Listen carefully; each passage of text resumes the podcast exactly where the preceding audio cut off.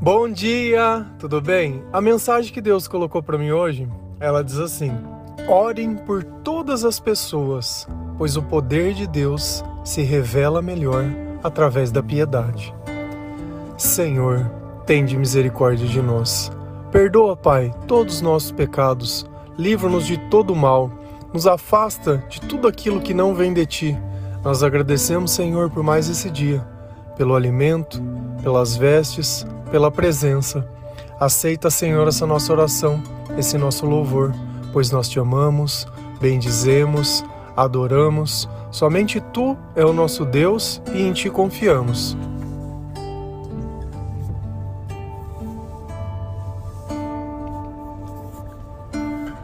Quando nós oramos, nós conversamos com Deus. E nessa conversa, nós não devemos pedir para que Deus ele amolde as pessoas aos nossos interesses.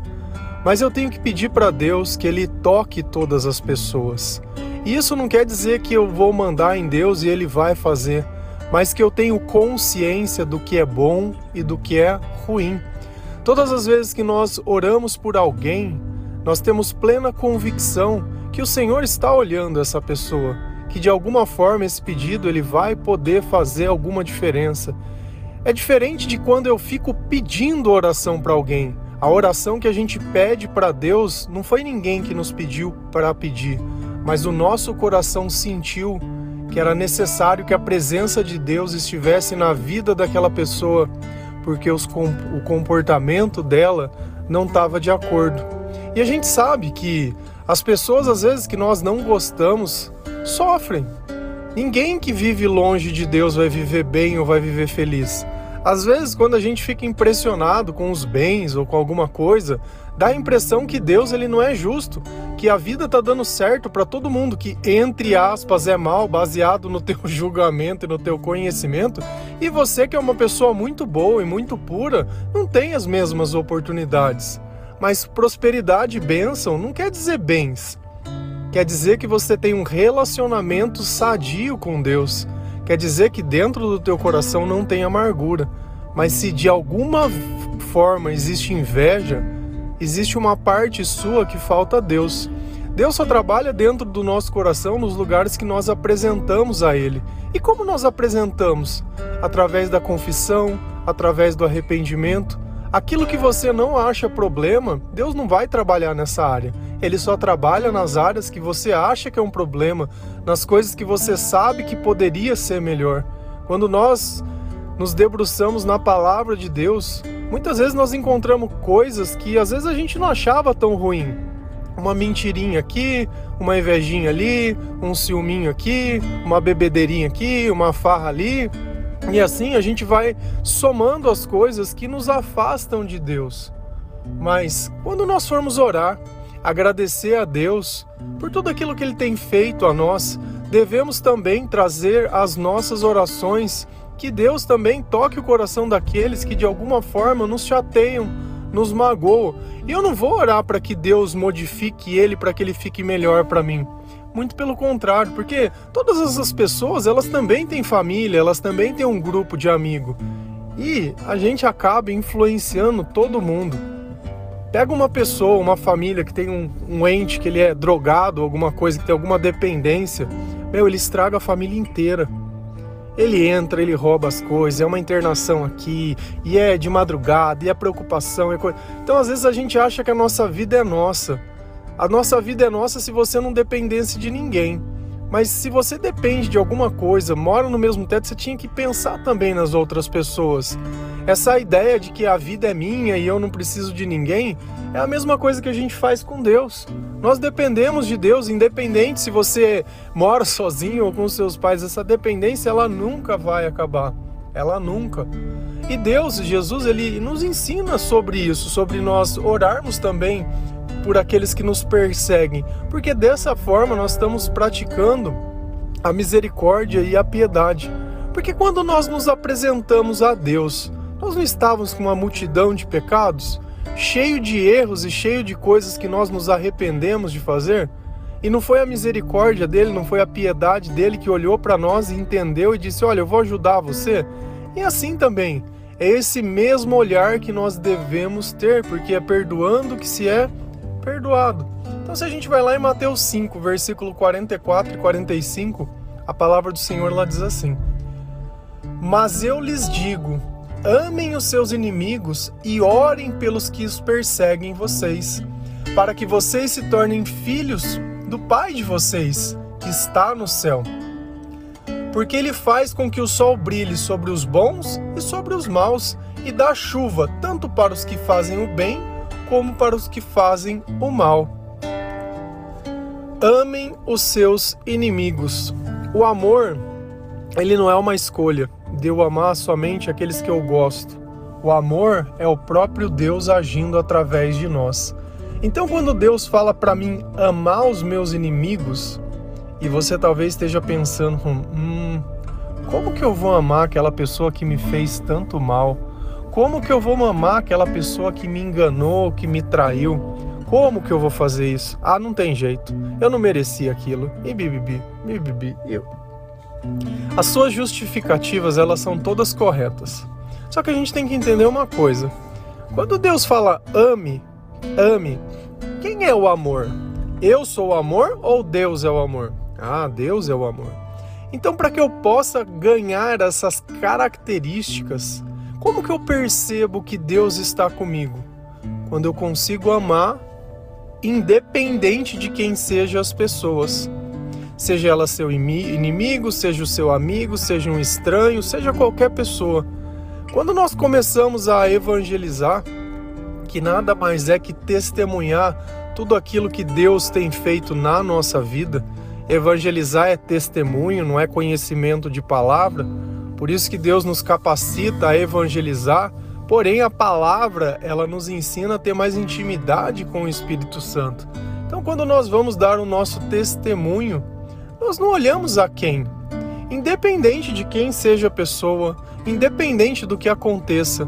Quando Deus ele quer usar de nós, ele usa para qualquer um, porque ele quer que todos se salvem.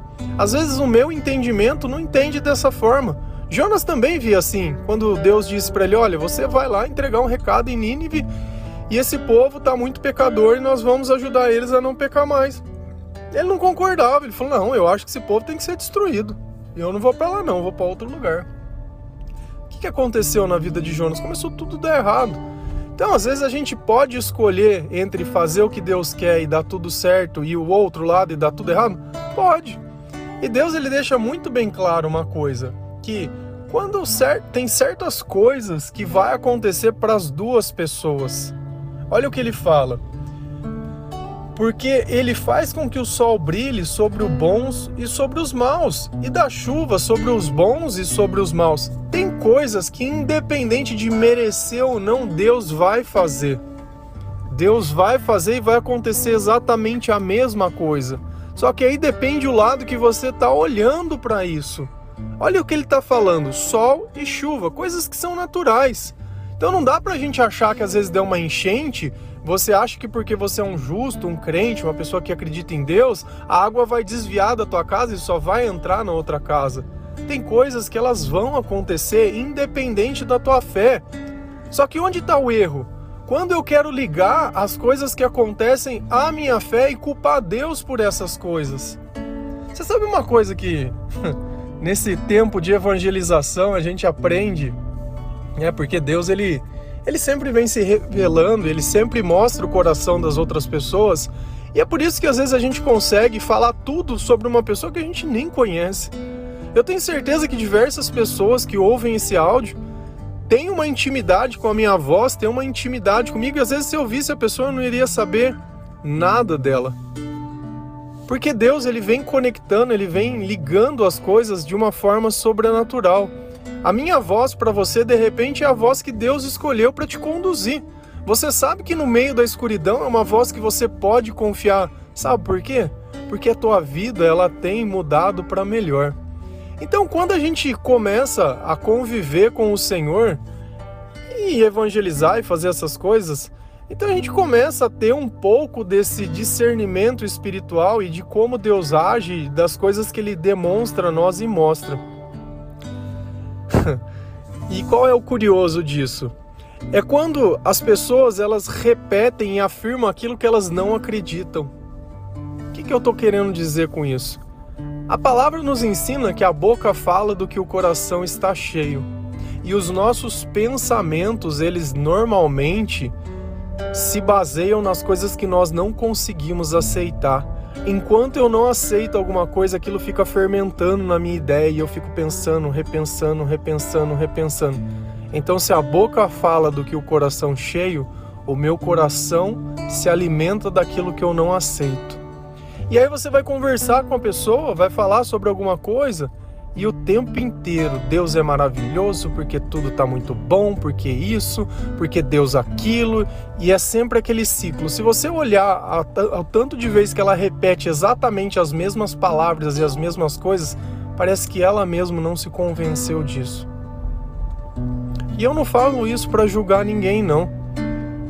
Porque quem sou eu para julgar qualquer tipo de pessoa? Eu todos os dias aqui eu tenho trabalhado e tenho tentado que você se converta. E não seria por um julgamento que eu iria afastá-lo. Mas a gente precisa entender. E aí vem a pergunta: por que, que você não consegue confiar que Deus possa fazer isso? Por que, que você tem questionado tanto essas coisas? Não adianta eu falar que Deus é maravilhoso, não adianta falar que Deus é bom, não adianta falar nada se dentro de mim eu não sinto isso. Qual é a diferença de quando eu conto alguma coisa para você? Através do som da minha voz, tem pessoas que falam assim: Nossa, hoje você estava meio triste. Nossa, essa parte eu acho que você ficou meio emocionado. Por quê? Porque o som da nossa voz ele consegue carregar os nossos sentimentos. Então você consegue saber pelo que eu sinto, ainda que você não me veja. Tem como eu falar que, ai, Deus, ele é maravilhoso. Nossa, Deus, eu tô tão feliz, tem feito grandes coisas. Dá para você acreditar em mim? Você entende que não é, eu não, não é o que eu falo, mas é o que eu transmito na minha fala. É assim que Deus se manifesta, é assim que eu conheço Deus nas palavras, no coração. É a fé, é a vontade de viver Claro que muitas vezes nós encontramos pessoas que elas estão simplesmente raquíticas espirituais. E essas pessoas sim, muitas vezes estão amando de remédio e dá para você conhecer também se a pessoa toma um remedinho tarja preta. Porque ela é letárgica, ela de novo. Eu não estou dizendo nada disso para te menosprezar, para diminuir nem nada. Mas eu dou um testemunho pela minha vida que quando Deus entrou na minha vida, tudo aquilo que era doença foi curado. Sabe por quê? Porque o que faltava na minha vida era Deus. O que faltava no meu comportamento era Deus. O que faltava nos meus pensamentos era Deus. O que faltava no meu coração era arrependimento.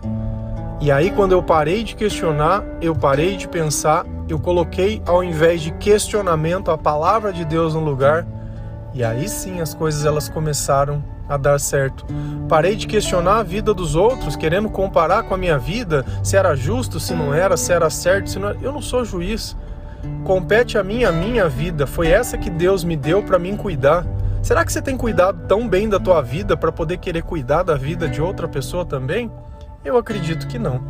Só que se a gente continua lendo essa passagem de Mateus, lá em 5, versículo 46, 47, Deus ele vai falar sobre coisas que estão relacionadas à nossa oração. E isso vai mostrar uma única coisa: se você está conseguindo se converter e aceitar as coisas que é de Deus ou não. A palavra ela fala assim: Se vocês amam somente aqueles que os amam, por que esperam que Deus lhe dê alguma recompensa? Até os cobradores de imposto amam as pessoas que os amam. Se vocês falam somente com seus amigos, que que estão fazendo demais? Até os pagãos fazem isso. Olha, como Deus ele deixa muito evidente. Quando ele fala um cobrador de impostos, naquela época era uma pessoa extremamente mal vista. Então ele está falando assim: olha, se até aquelas pessoas que não têm caráter nenhum, pessoas que são odiadas, elas amam os que os amam, Por que, que você acha que eu vou te recompensar quando você ora apenas pelas pessoas que você ama e continua odiando as pessoas? Como é que eu posso acreditar que eu estou com você se você não adquire as características que eu tenho? Se você não faz nada além que até uma pessoa que não acredita consegue fazer?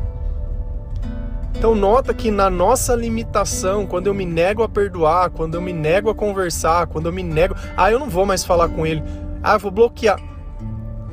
Você tem todo o direito. Olha, escuta o que eu vou falar. Você tem todo o direito de não querer mais contato com essa pessoa.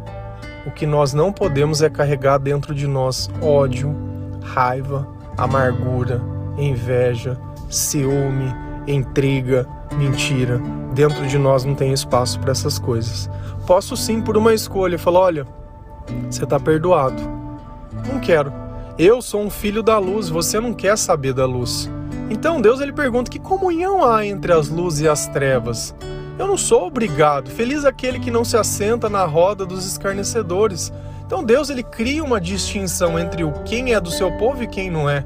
E não é à toa que ele fala, olha o que ele fala ainda. Se vocês falam somente com os seus amigos, o que é que estão fazendo demais? Até os pagãos, pagãos é quem não acredita em Deus. Então, se ele define um grupo de pessoas que não acredita em Deus, mas aqui ele está tá mostrando uma coisa que é muito maior que nós.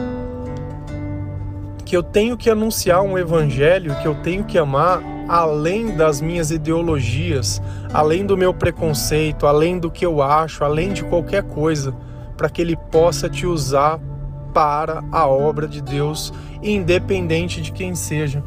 Se a gente for olhar a história de Paulo, ninguém iria anunciar o evangelho para Paulo, porque Paulo perseguia a igreja. E no começo, Ananias, quando Deus disse para ele: Olha, Ananias, você vai lá, Paulo está numa casa, você vai pôr a mão, você vai orar por ele, e aí, beleza, ele vai voltar a ver. Ananias falou: Eu não vou, esse cara persegue a gente. Eu tenho medo dele, eu não, eu não vou, não. Põe outro, eu não vou. Não, você vai, porque eu vou usar dessa pessoa. E às vezes a gente já está condenando. Quantos Paulos não tem por aí que de repente você poderia ser o Ananias da vida dele?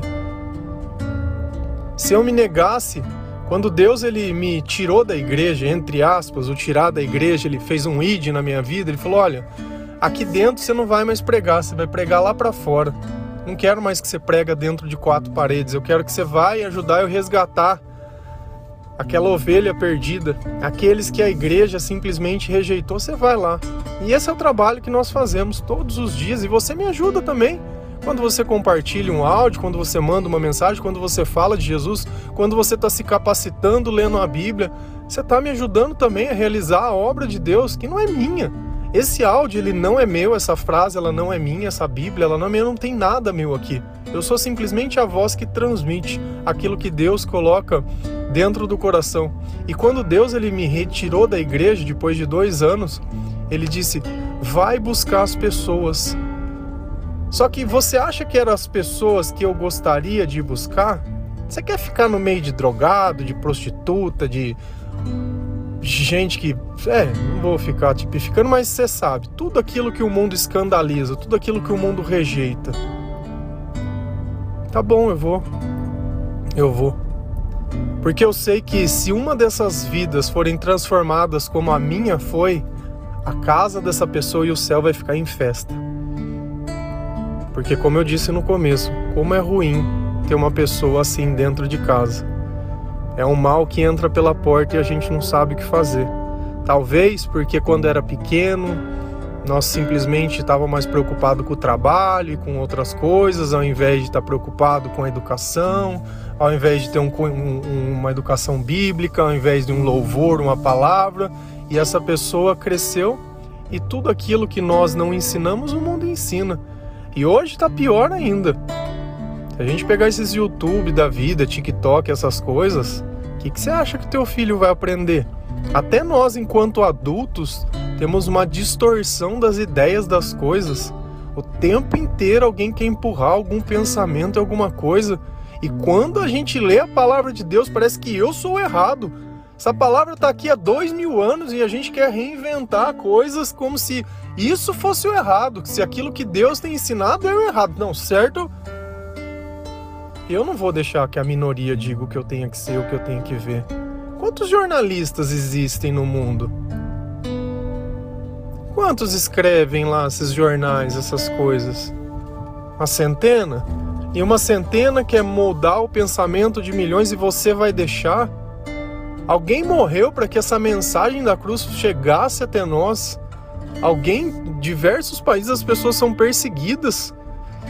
E você tá aí, às vezes, duvidando de que lado que você está, quem vai poder te ajudar. Ai, porque, cara, não vai ser o homem, não vai ser o médico, não vai ser o remédio, não vai ser nada. Quem nos ajuda é a graça de Deus. E eu tenho que começar a entender e permitir, porque quando a gente vai se convertendo, são como se fossem degrauzinhos que a gente vai subindo. Essa ideia de orar por aqueles que nos perseguem é um degrau da conversão.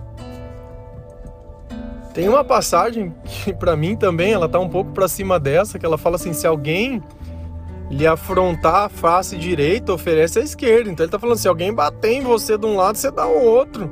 Se alguém pedir a túnica, você dá a capa. Se alguém, então Deus ele mostra um comportamento totalmente diferente que no começo eu tinha uma dificuldade muito grande, porque eu aprendi que se alguém batesse era para me revidar.